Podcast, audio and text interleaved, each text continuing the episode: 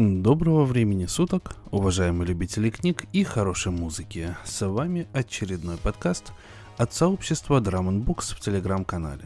На микрофоне для вас, как всегда, зачитывает Валентин Мурко.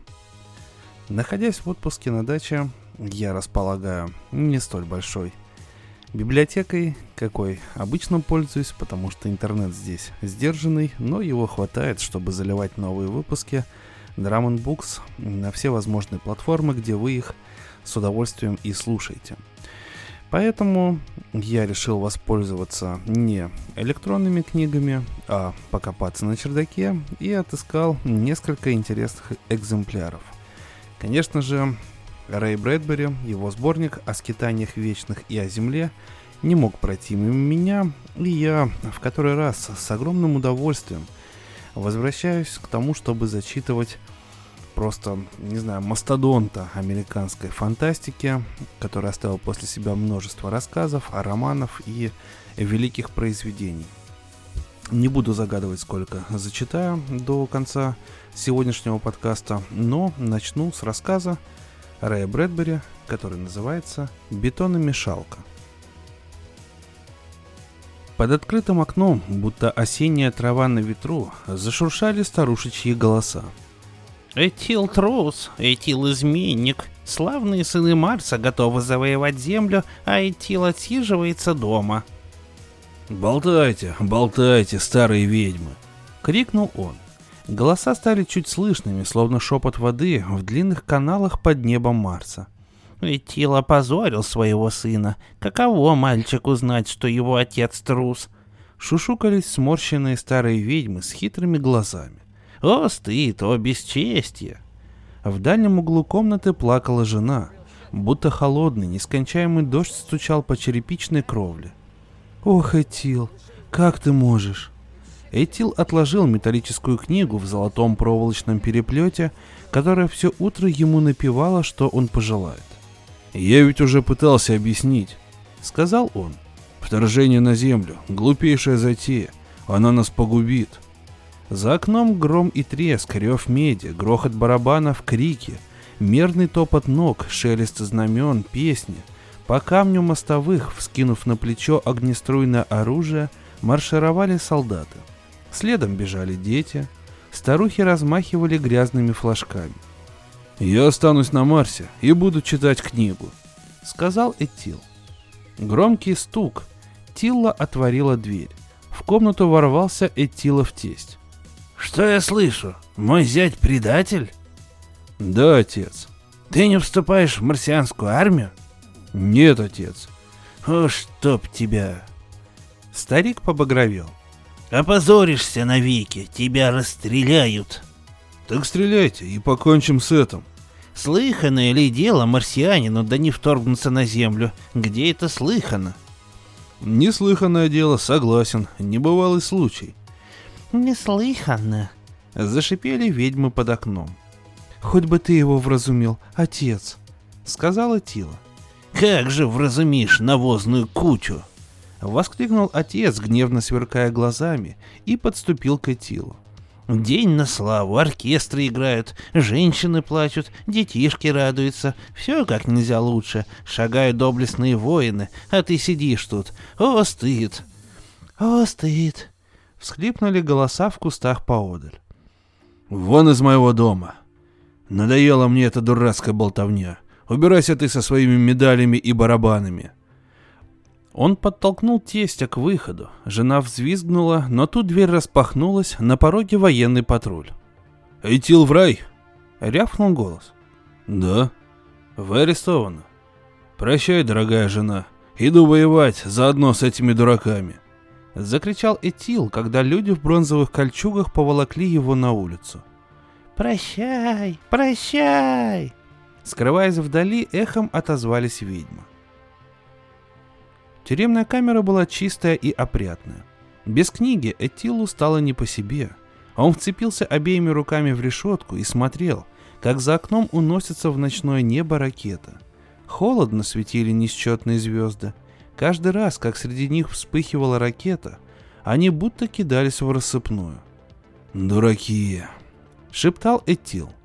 «Ах, дураки!» Дверь камеры распахнулась. Вошел человек, вкатил подобие тележки навалом, груженной книгами. Позади выросла фигура военного наставника. «Эйтил в рай, отвечайте, почему у вас в доме хранились запрещенные земные книги? Все эти удивительные истории, научные рассказы, фантастические повести. Объясните». И он стиснул руку Этила повыше кисти. Этил вырвал руку. «Если вы намерены меня расстрелять, стреляйте. Именно из-за этой литературы я не желаю воевать с землей. Из-за этих книг ваше вторжение обречено. Как так? Наставник хмуро покосился на пожелтевшее от времени журнал. Возьмите книжку, любую, на выбор. С 1929, 30 и до 1950 года по земному календарю в девяти рассказах из десяти речь шла о том, как марсиане вторглись на Землю. «Ага». Военный наставник улыбнулся и кивнул. «А потом потерпели крах». Докончил Этил. «Да это измена. Держать у себя такие книги». Называйте как хотите, но дайте мне сделать кое-какие выводы. Каждое вторжение неизменно кончалось пшиком по милости какого-нибудь молодого человека по имени Мик, Рик, Джик или Беннон. Как правило, он худощавый и стройный, родом ирландец, действует в одиночку и одолевает марсиан. И вы смеете в это верить? Что земляне и правда на это способны, не верю. Но поймите, наставник, у них за плечами традиция, поколение за поколением, в детстве зачитывалось подобными выдумками. Они просто напичканы книжками о безуспешных нашествиях. У нас, марсиан, таких книг нет и не было, верно? Ну, не было. Пожалуй, что и так. Безусловно так, сами знаете. Мы никогда не сочиняли таких фантастических выдумок. И вот, теперь мы поднялись, мы идем в бой и погибнем. Странная логика. Причем тут старые журналы? Боевой дух, в этом вся соль. Земляне знают, что они не могут не победить. Это знание у них в крови. Они не могут не победить. Они отразят любое вторжение, как бы великолепно его не организовать. Книжки, которых они начитались в юности – придают им непоколебимую веру в себя. Где нам с ними равняться? Мы, марсиане, не так уж уверены в себе. Мы знаем, что можем потерпеть неудачу. Как мы не бьем в барабаны, как не трубим в трубы, а дух наш слаб. «Это измена! Я не желаю слушать!» Закричал военный наставник. «Через 10 минут все эти книжки сожгут и тебя тоже.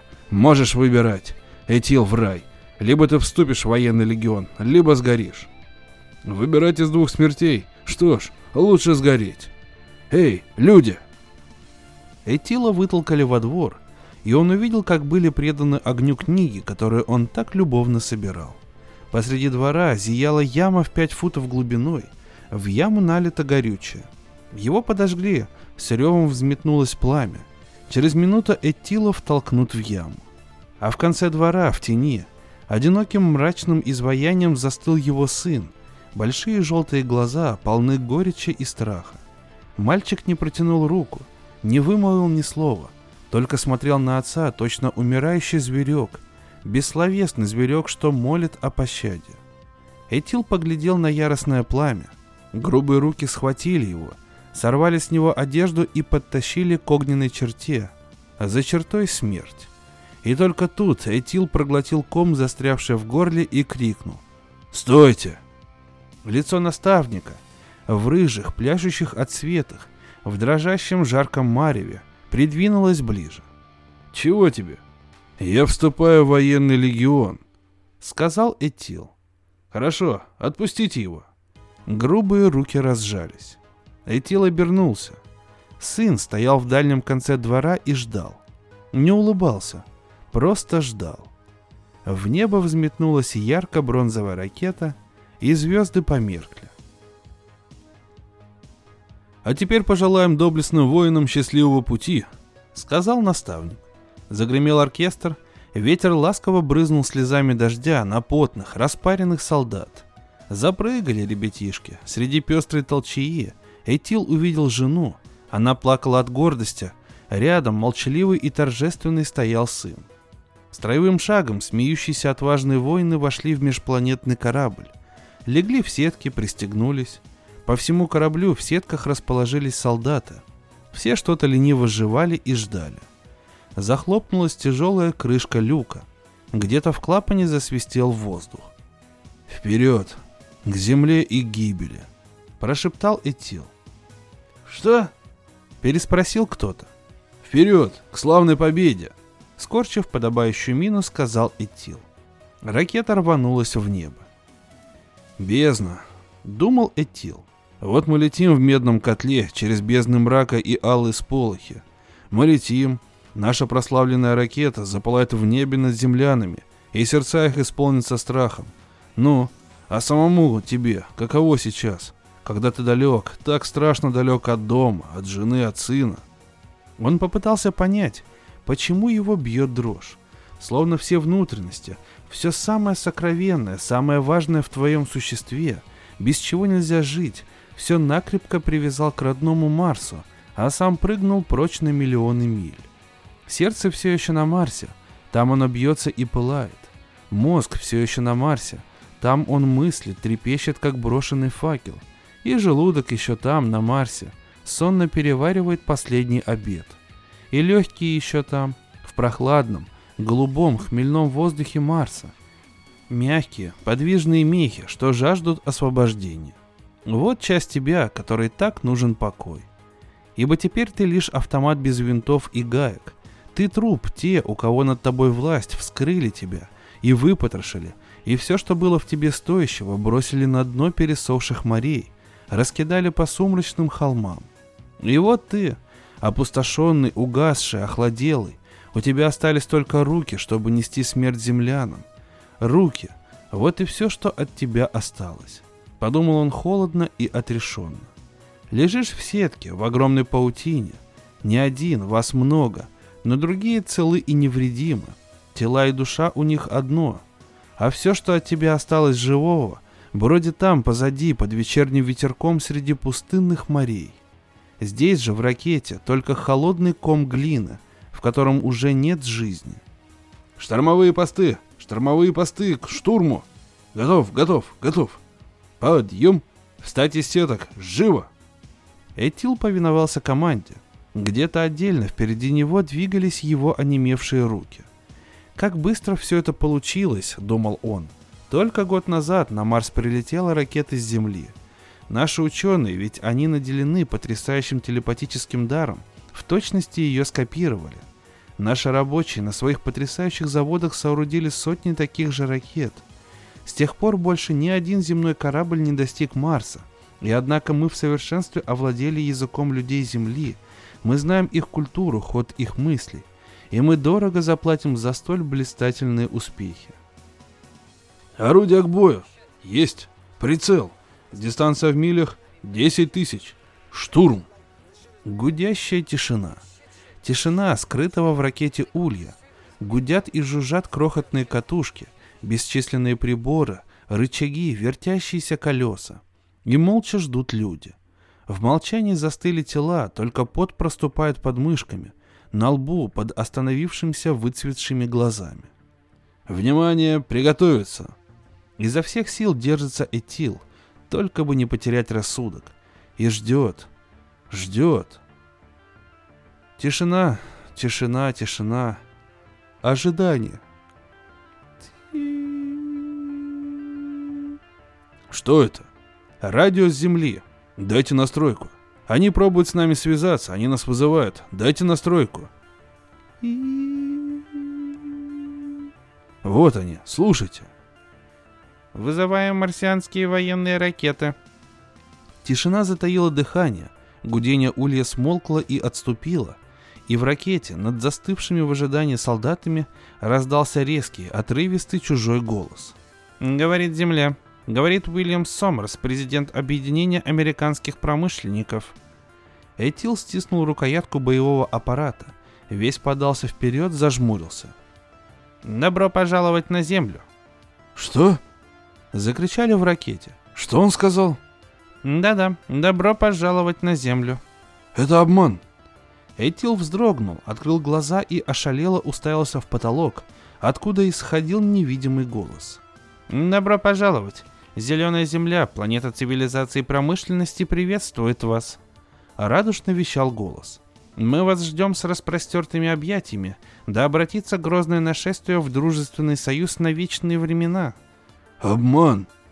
Тс, слушайте, много лет назад мы, жители Земли, отказались от войн и уничтожили наши атомные бомбы. И теперь мы не готовы воевать. Нам остается лишь приветствовать вас. Наша планета к вашим услугам. Мы просим только о милосердии, наши добрые и милостливые завоеватели. Этого не может быть, прошептал кто-то. Уж конечно, это обман. Итак, добро пожаловать, закончил представитель Земли мистер Уильям Сомерс. Опускайтесь где вам угодно. Земля к вашим услугам, все мы братья. Этил засмеялся. На него оглянулись, уставились в недоумении. Он сошел с ума. А Этил все смеялся, пока его не стукнули. Маленький толстенький человечек посреди раскаленного ракетодрома в Гринтауне, штат Калифорния, выхватил белоснежный платок и оттер взмокший лоб. Потом со свежесколоченной дощатой трибуны подслеповато прищурился на 50-тысячную толпу, которую сдерживала плотная цепь полицейских. Все взгляды были устремлены в небо. «Вот они!» Толпа ахнула. «Нет, это просто чайки!»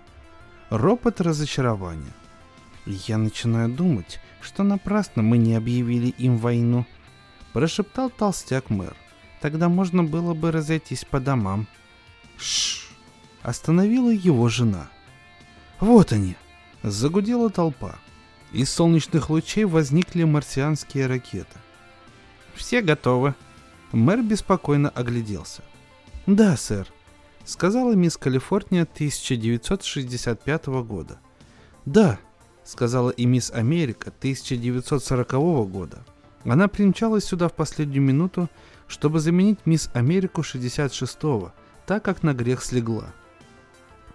«Ясно, готово, сэр», подхватил мистер крупнейший грейпфрут из долины Сан-Фернандо за 1956 год.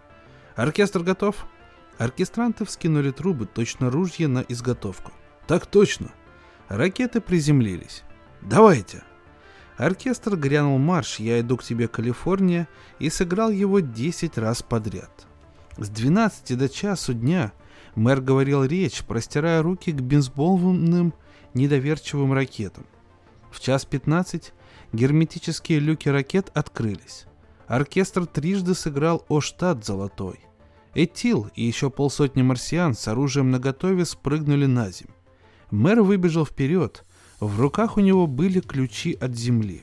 Оркестр заиграл «Приходит в город Санта-Клаус», и певческая капелла, нарочно для этого случая доставленная с Лонг-Бич, запела на этот мотив новые слова о том, как приходят в город марсиане. Видя, что все вокруг безоружны, марсиане поуспокоились, но огнестрелы не убирали. С часу 30 до 2.15 мэр повторял свою речь специально для марсиан. В 2.30 мисс Америка 1940 года вызвалась перецеловать всех марсиан, если только они станут в ряд. В 2 часа 30 минут и 10 секунд – Оркестр заиграл «Здравствуйте, здравствуйте, как поживаете», чтобы замять неловкость, возникшую по вине мисс Америки. В 2.35 мистер крупнейший грейпфрут преподнес в дар марсианам двухтонный грузовик с плодами своих садов. В 2.37 мэр раздал всем марсианам бесплатные билеты в театры «Элита» и «Маджестик». При этом он произнес речь, которая длилась до начала четвертого. Заиграл оркестр, и 50 тысяч человек запели «Все они славные парни». В 4 часа торжество закончилось.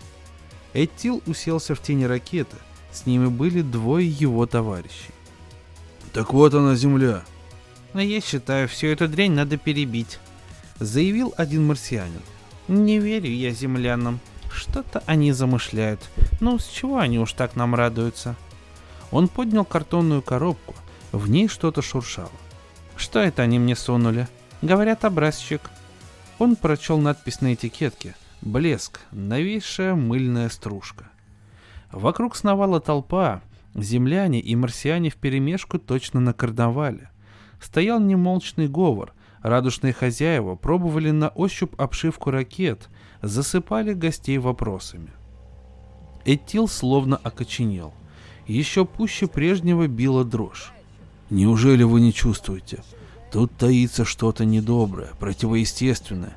Нам не миновать беды. Все это неспроста. Какое-то ужасное вероломство. Я знаю, они готовят нам худое. А я говорю, их надо перебить всех до единого. Как же убивать тех, кто называет себя другом и приятелем? Спросил второй марсианин.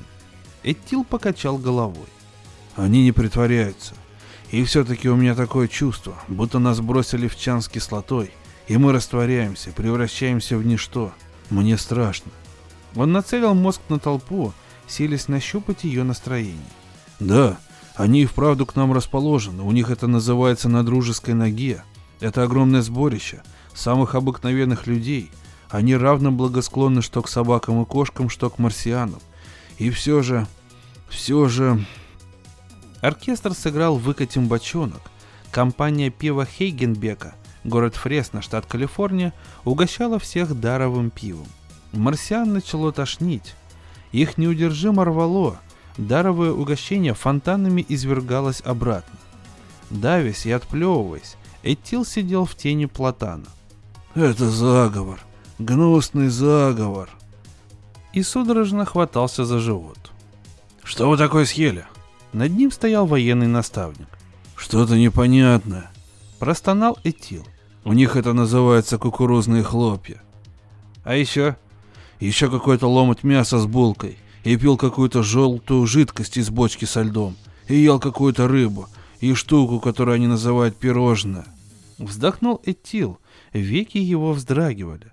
Со всех сторон раздавались стоны завоевателей марсиан. «Перебить подлых предателей!» Слабым голосом выкрикнул кто-то.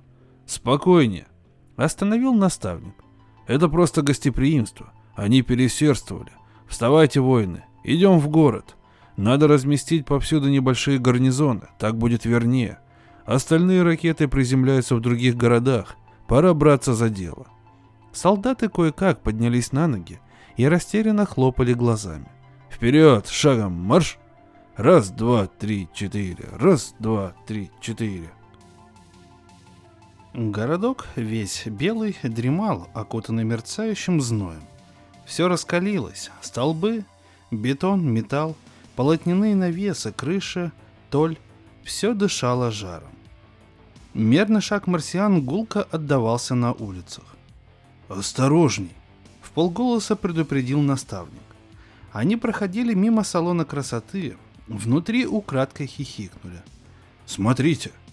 Из окна выглянула медно-рыжая голова и тотчас скрылась, будто кукла в театре марионеток. Блеснул в замочной скважине голубой глаз. «Заговор!» — шептал Этил. «Так и знайте, это заговор!» В жарком воздухе тянуло духами из вентиляторов, что бешено кружились в пещерах, где под электрическими колпаками Точно какие-то морские дива сидели женщины. Волосы их закручивались неистовыми вихрями или вздымались, будто горные вершины. Глаза то пронизывали, то стекленели. Смотрели и тупо, и хитро. Накрашенные рты олели, как неоновые трубки. Крутились вентиляторы, запах духов истекал в неподвижный знойный воздух, вползал в зеленые кроны деревьев, из-под тяжка окутывал изумленных марсиан. Нервы Этила не выдержали. «Ради всего святого!» Вдруг закричал он. «Скорее по ракетам и домой! Эти ужасные твари нас погубят! Вы на них только посмотрите! Видите? Видите? Эти женщины в стылых пещерах, в искусственных скалах, злобные подводные чудища! Молчать!» «Только посмотрите на них», — думал Этил. Ноги как колонны, и платья над ними шевелятся, будто холодные зеленые жабры. Он снова закричал. «Эй, кто-нибудь, заткните ему глотку!» Они накинутся на нас, забросают коробками шоколада и модными журнала. Их жирно намазанные, ярко-красные рты оглушат нас визгом. Они затопят нас потоками пошлости. Все наши чувства притупятся и заглохнут. Смотрите, их терзают непонятные электрические машины, а они что-то жужжат и напевают и бормочут. Неужели вы осмелитесь войти к ним в пещеры? А почему бы и нет? Раздались голоса. Да они изжарят вас, потравят как кислотой, вы сами себя не узнаете. Вас раздавят, сотрут в порошок, каждый обратится в мужа. И только в существо, которое работает и приносит домой деньги, чтобы они могли тут сидеть и пожирать свой мерзкий шоколад. Неужели вы надеетесь их обуздать? Конечно, черт побери. Издалека долетел голос. Высокий, пронзительный, женский голос. Поглядите на того посередке. Правда, красавчик? А марсиане, в общем-то, ничего. Право слово, мужчины как мужчины. Томно протянул другой голос.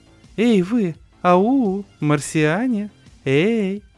Этил с воплем кинулся бежать.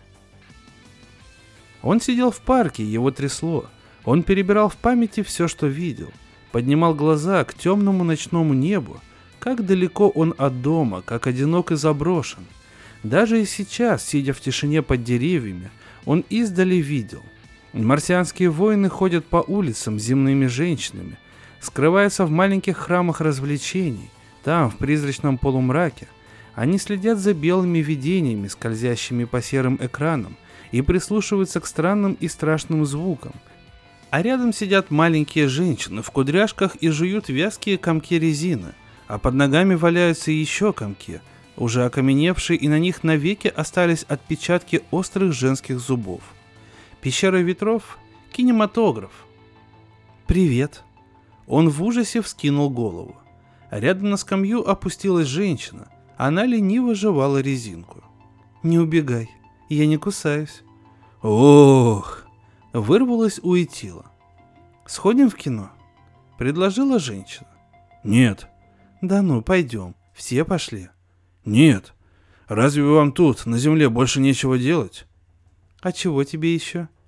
Она подозрительно его оглядела. Голубые глаза округлились. «Что же мне, по-твоему, сидеть дома носом в книжку? Ха-ха, выдумает тоже». Этил изумленно смотрел на нее, спросил не сразу. «А все-таки чем вы еще занимаетесь?» «Катаемся в автомобилях. У тебя автомобиль есть? Непременно заведи себе новый, большой, Подлер 6 с откидным верхом. Шикарная машина. Уж будь уверен, у кого есть Подлер 6, тот любую девчонку подцепит. И она подмигнула Этилу. У тебя-то денег куча, раз ты с Марса. Это уж точно.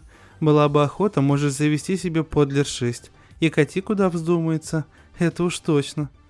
Куда? В кино? А чем плохо? Нет, нет, ничего. Да вы что, мистер, рассуждаете прямо как коммунист сказала женщина. Нет, сэр, такие разговорчики никто терпеть не станет, черт возьми. Наше общество очень даже мило устроено.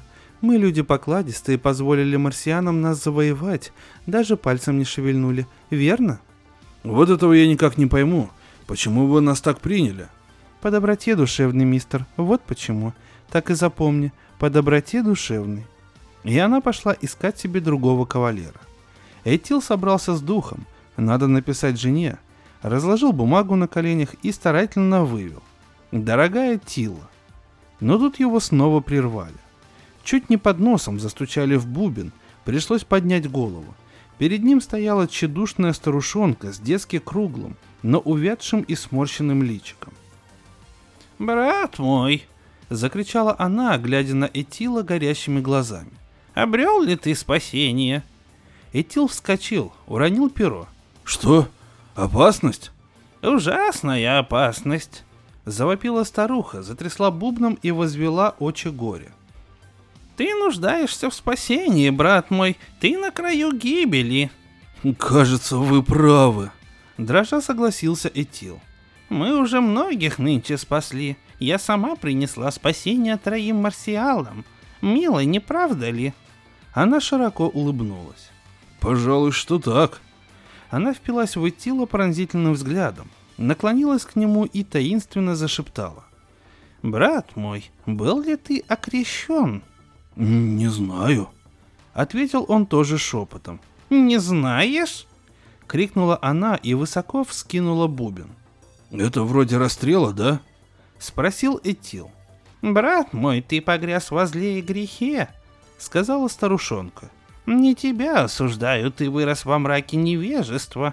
Я уж вижу, ваши марсианские школы ужасны. Вас совсем не учат истине. Вас развращают ложью. Брат, если хочешь быть счастливым, дай совершить над тобой обряд крещения. И тогда я буду счастлив даже здесь, в этом мире. Не требуй сразу многого. Здесь довольствуйся малым, ибо есть другой, лучший мир, и там всех нас ждет награда. Тот мир я знаю. Там покой. Да. И тишина. Да. Там реки текут молоком и медом. Да, пожалуй. И все смеются и ликуют. Я это как сейчас вижу. Тот мир лучшим нашего. Куда лучше. Да, Марс. Великая планета. Старушонка так и вскинулась, чуть не ударила его бубном по лицу. «Вы что, мистер, насмехаетесь надо мной?» «Да нет же!» Этил смутился и растерялся. «Я думал, вы это про...» «Уж, конечно, не про ваш мерзкий Марс, но вот таким, как вы, и суждено вечно кипеть в котле. Вы покроетесь язвами, вам уготованы адские муки». «Да, признаться, Земля место малоприятное.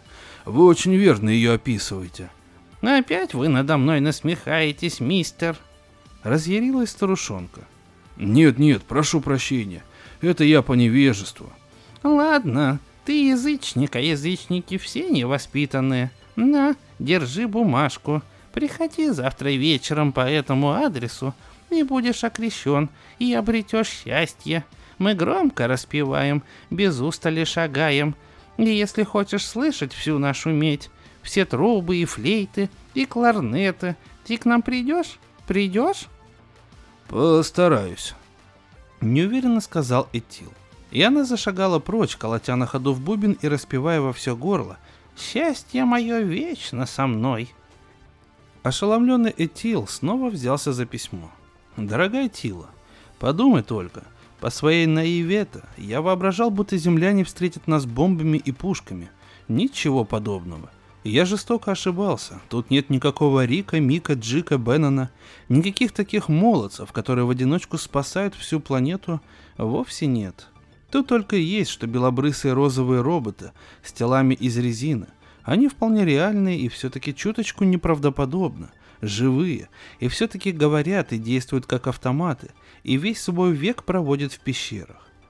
У них немыслимые, необъятный Дерриерец, Глаза неподвижны, застывшие, ведь они только и делают, что смотрят кино, и никакой мускулатуры, развиты лишь мышцы челюсти, ведь они непрестанно жуют резинку.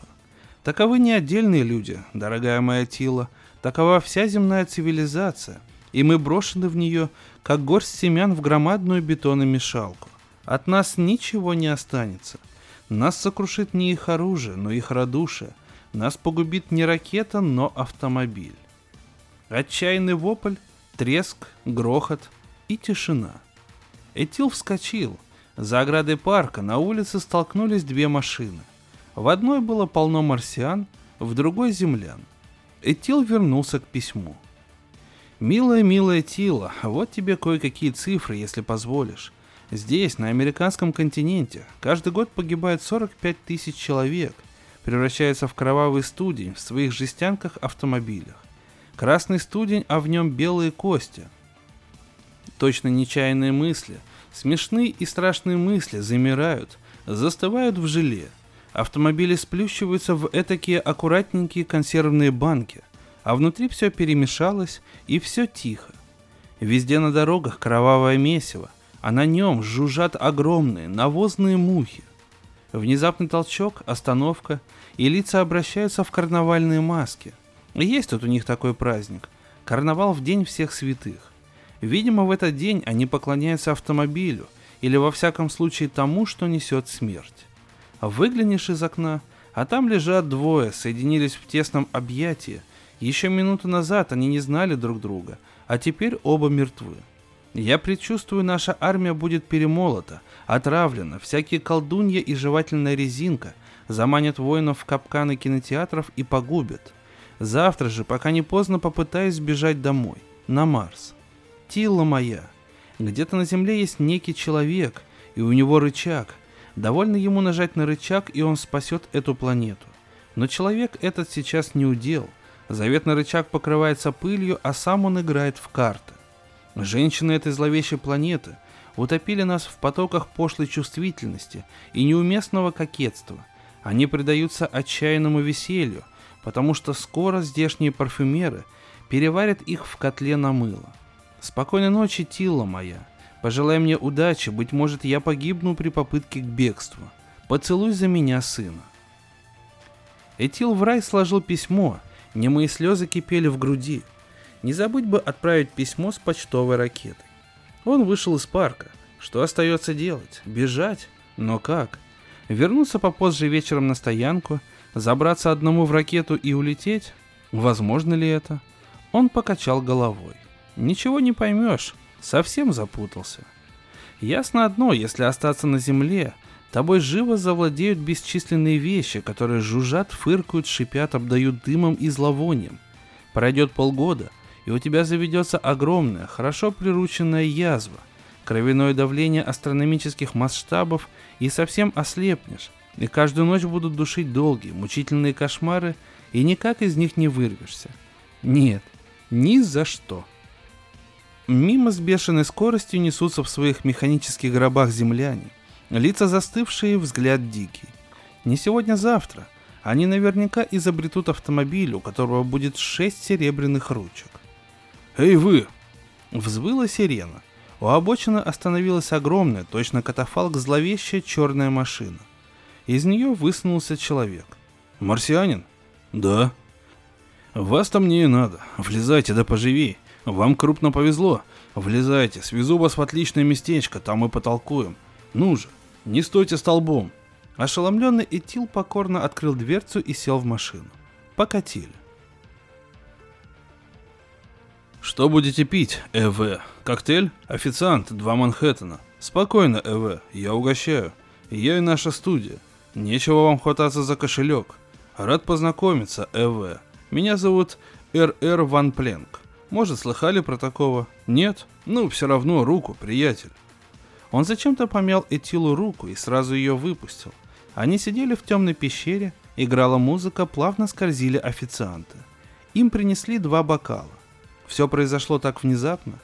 И вот Ван Пленк, скрестив руки на груди, разглядывает свою марсианскую находку. «Итак, Эве, вы мне нужны. У меня есть идея.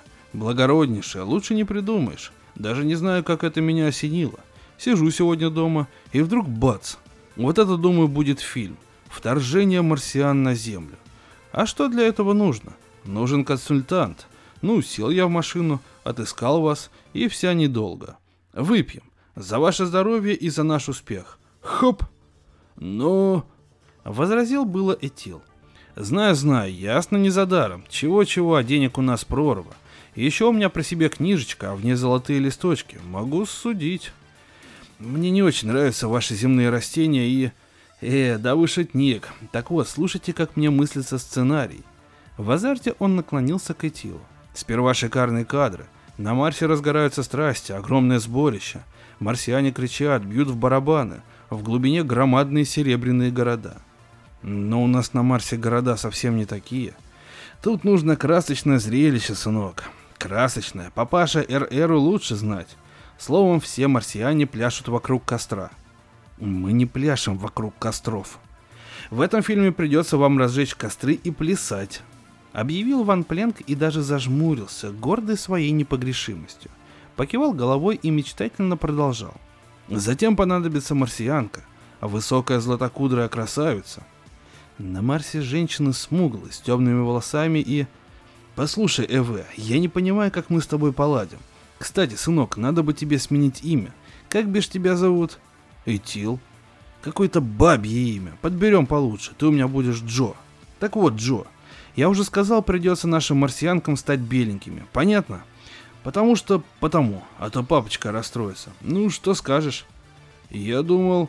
И еще нам нужна такая сцена, чтобы зрители рыдали. В марсианский корабль угодил метеорит или еще что, словом, катастрофа, но тут прекрасная марсианка спасает всю ораву от верной смерти. Сногсшибательная выйдет сценка. Знаешь, Джо, это очень удачно, что я тебя нашел. Для тебя это дельце выгодное, можешь мне поверить. Этил перегнулся к нему через столик и крепко сжал его руку. «Одну минуту. Мне надо вас кое о чем спросить». «Валяй, Джо, не смущайся». «Почему вы все так любезны с нами? Мы вторглись на вашу планету, а вы... Вы все принимаете нас точно родных детей после долгой разлуки. Почему?» «Ну и чудаки же вы там на Марсе. Сразу видно, святая простота. Ты вот что сообрази, маг. Мы тут люди, маленькие, верно?» И он помахал загорелой ручкой в изумрудных перстнях. «Мы люди самые заурядные, верно? Так вот мы, земляне, этим гордимся. Наш век – век заурядного человека, Билл, и мы гордимся, что мы мелкая сошка. У нас на земле, друг Билли, все жители сплошь сараяны. Да-да, это такое огромное семейство благодушных сараянов. И все нежно любят друг дружку. Мы вас, марсиан, отлично понимаем, почему вы вторглись на Землю. Ясное дело, вам одиноко на вашем маленьком холодном Марсе, и завидно, что у нас такие города. Наша цивилизация гораздо старше вашей. Уж, пожалуйста, Джо, не перебивай, не расстраивай меня. Да, я выскажу свою теорию, а потом говори хоть до завтра. Так вот, вот там было скучно вам и одиноко, и вы прилетели к нам повидать наши города и наших женщин. И милости просим, добро пожаловать. Ведь вы наши братья, вы тоже самые заурядные люди. А, кстати, Роско, тут есть еще одна мелочь. На этом вашем вторжении можно и подзаработать. Вот, скажем, я задумал фильм. Он нам даст миллиард чистой прибыли, это уж будь спокоен. Через неделю мы пустим в продажу куклу-марсианку по 30 монет штука. Это тоже, считай, еще миллионы дохода. И у меня есть контракт выпущу какую-нибудь марсианскую игру. Она пойдет по 5 монет. Да мало ли чего еще можно напридумывать. Вот оно что. Сказал Этил и отодвинулся. Ну и разумеется, это отличный новый рынок. Мы вас завалим товарами, только хватайте и средства для удаления волос дадим, и жевательную резинку, и ваксу. Прорву всего. Постойте, еще один вопрос. Валяй. Как ваше имя? Что это обозначает, РР? Ричард Роберт. Этил поглядел в потолок. А может быть, иногда случайно кто-нибудь зовет вас м, Рик? Угадал, приятель. Ясно, Рик. Как же еще? Этил перевел дух и захохотал и никак не мог остановиться, ткнув собеседника пальцем. «Так вы... Рик! Рик! Стало быть, вы и есть Рик!» А что тут смешного, сынок? Объясни папочке. Вы не поймете. Вспомнилась одна история. Этил хохотал до слез, задыхался от смеха, судорожно стучал кулаком по столу. «Так вы Рик! Ох, забавно! Ну, совсем не похоже. Ни тебе огромных бицепсов, ни волевого подбородка, ни ружья, только туго набитый кошелек, кольцо с изумрудом да толстое брюхо. Эй, полегче на поворотах, маг. Может, я и не Аполлон, но Вашу руку, Рик, давно мечтал познакомиться. Вы тот самый человек, который завоюет Марс, ведь у вас есть машинки для коктейля, и супинаторы, и фишки для покера, и хлыстики для верховой езды, и кожаные сапоги, и клетчатые кепи, и ром. «Я только скромный предприниматель», — сказал Ван Пленк и потупил глазки. «Я делаю свой бизнес и получаю толику барыша. Но я уже говорил, Джек, я давно подумывал. Надо поставлять на Марс игрушки дядюшки Уигеля и комиксы Дика Трейси. Там все будет в новинку. Огромный рынок сбыта. Ведь у вас и не слыхивали о политических карикатурах, так? Так. Словом, мы вас засыплем всякой всячиной. Наши товары будут на расхват. Марсиане их просто с руками оторвут, малыш. Верно говорю. Еще бы. Духи, платья из Парижа, модные комбинезоны. Чуешь? И первоклассная обувь. Мы ходим босиком. Что я слышу? Возвал РР Ван Плен к небесам. На Марсе живет одна неотесанная деревенщина? Вот что, Джо, уж это наша забота. Мы всех застыдим, перестанут шлепать босиком, а тогда и сапожный крем пригодится. Ван Пленк хлопнул Этила по плечу. Стало быть, заметано. Ты технический директор моего фильма. Идет? Для начала получаешь 200 долларов в неделю, а там дойдет и до пяти сотен. Что скажешь? Меня тошнит, сказал Этил. От выпитого коктейля он весь посинел. Эй, прошу прощения, я не знал, что тебя так разберет. Выйдем-ка на воздух. На свежем воздухе Этилу стало полегче. Так вот почему Земля нас так встретила. Спросил он и покачнулся. Ясно, сынок. У нас на Земле только дай случай честно заработать. Ради доллара всякий расстарается. Покупатель всегда прав, ты на меня не обижайся. Вот моя карточка. Завтра в 9 утра приезжай в Голливуд на студию. Тебе покажут твой кабинет. Я приеду в 11, тогда потолкуем. Ровно в 9, смотри, не опаздывай. У нас порядок строгий. А почему? Чудак ты, Галахер, но ты мне нравишься. Спокойной ночи, счастливого вторжения. Автомобиль отъехал. Этил поглядел ему вслед, поморгал растерянно, потом потер лоб ладонью и побрел к стоянке марсиан. «Как же теперь быть?» Вслух спросил он себя. Ракеты безмолвно поблескивали в лунном свете. Издали из города доносился гул, там буйно веселились. В походном лазарете хлопотали врачи. С одним молодым марсианином случился тяжелый нервный припадок. Судя по воплям больного, он чересчур всего нагляделся, чересчур много выпил, слишком много наслушался песен из красно-желтых ящичков в разных местах, где люди пьют, и за ним без конца гонялась от столика к столику женщина, огромная, как слониха. Опять и опять он бормотал. «Дышать нечем, заманили, раздавили». Понемногу всхлипывания затихли. Этил вышел из густой тени и направился к кораблям. Надо было пересечь широкую дорогу. Вдалеке в повалку валялись пьяные часовые. Он прислушался. Из огромного города долетали музыка, автомобильные гудки, вой сирен. А ему чудились еще и другие звуки. Приглушенно урчат машинки в барах, готовят солодовый напиток, от которого воины обрастут жирком, станут ленивыми и беспамятными. В пещерах кинотеатров вкрачивые голоса убаюкивают марсиан, нагоняют крепкий-крепкий сон – от него никогда уже не очнешься, не отрезвеешь до конца дней. Пройдет год, и сколько марсиан умрет от цирроза печени, от камней в почках, от высокого кровяного давления, сколько покончат с собой. Этил стоял посреди пустынной дороги. За два квартала из-за угла вывернулась машина и понеслась прямо на него. Перед ним выбор – остаться на земле, поступить на службу в киностудию, числиться консультантом – Являться по утрам минута в минуту и начать понемногу поддакивать шефу. Да, мол, конечно, бывала на Марсе жестокая резня. Да, наши женщины высокие белокуры. Да, у нас есть разные племена, и у каждого свои пляски и жертвоприношения. Да, да, да. А можно сейчас же пойти и залезть в ракету и одному вернуться на Марс. А что будет через год? Сказал он вслух. На Марсе откроют ночной клуб Голубого канала – и казино древнего города. Да, в самом сердце марсианского древнего города устроят и горный притон. И во всех старинных городах пойдут кружить и перемигиваться неоновые огни реклам, и шумные компании затеют веселье на могилах предков. Да, не миновать. Но час еще не пробил. Через несколько дней он будет дома. Тилла и сын ждут его. И можно напоследок еще несколько лет пожить тихо и мирно, дышать свежим ветром, сидеть с женой на берегу канала и читать милые книги, порой пригубить тонкого легкого вина, мирно побеседовать, то недолгое время, что еще остается им, пока не свалится с неба неоновое безумие. А потом, быть может, они с Тилой найдут убежище в Синих горах, будут скрываться там еще год-другой, пока и туда не нагрянут туристы и не начнут щелкать затворами фотоаппаратов и восторгаться – Ах, какой дивный вид. Он уже точно знал, что скажет Тиля. Война ужасна, но мир подчас куда страшнее. Он стоял посреди широкой пустынной дороги. Обернулся и без малейшего удивления увидел. Прямо на него мчится машина, а в ней полно орущих подростков.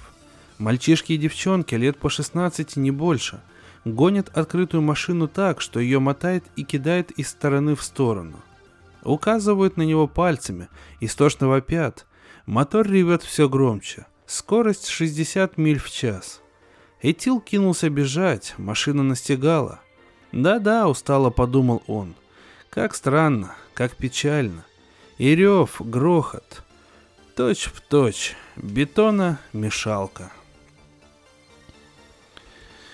Ну что ж, традиционный итог – Рассказ интересный, рассказ про то, как происходит ассимиляция одного народа с другим, и неважно, межпланетная это ассимиляция или же действие происходит на одном небесном теле, но печаль и суть такова, что всегда один народ поглотит другой.